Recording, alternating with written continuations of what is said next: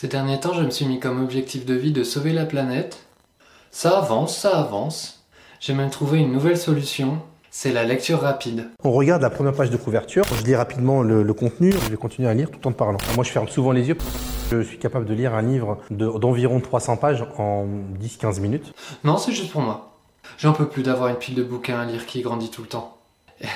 Toi aussi, t'achètes des livres et tu les lis jamais? Alors, euh, mets-les dans les commentaires, la commu.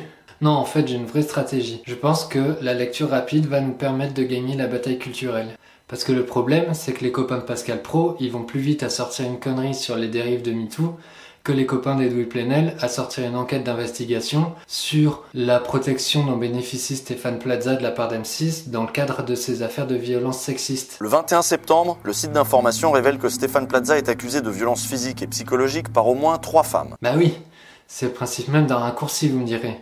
Et vous aurez bien raison.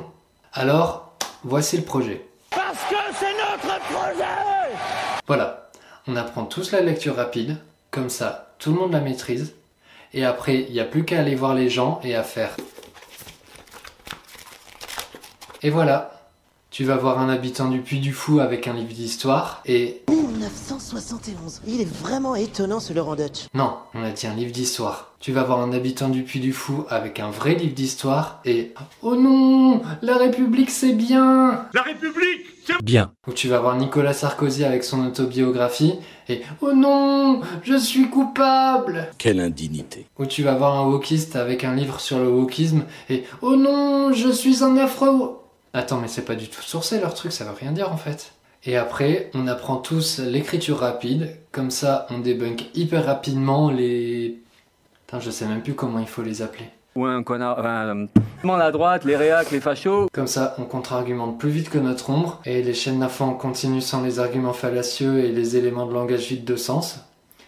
Il va plus rester grand chose, hein. Du coup, faillite du groupe Canal, les éditorialistes obligés d'aller faire leurs 15 heures d'activité hebdomadaire pour toucher le RSA, effondrement de l'Empire Bolloré, les autres milliardaires qui commencent à sentir que pour eux aussi ça sent un petit peu le purin, qui rendent leur indépendance à tous les médias, et la démocratie française retrouve sa vitalité, un ton éclatant et une peau douce et rafraîchie.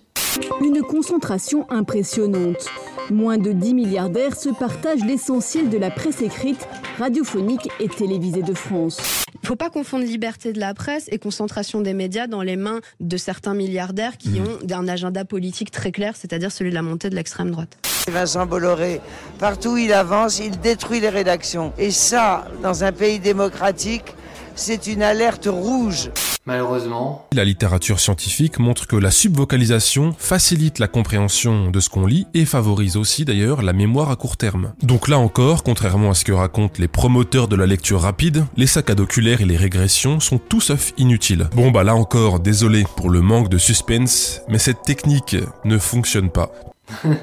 Du coup, tu vas voir un vendeur de livres sur la lecture rapide avec un livre sur la lecture rapide et oh non, ça marche pas. Ah, ou sinon, on fait de la lecture audio rapide, un livre audio en accéléré. Par exemple, ça c'était Harry Potter 1. C'est pas super, hein. Je vais chercher autre chose. Voilà. Bonne journée.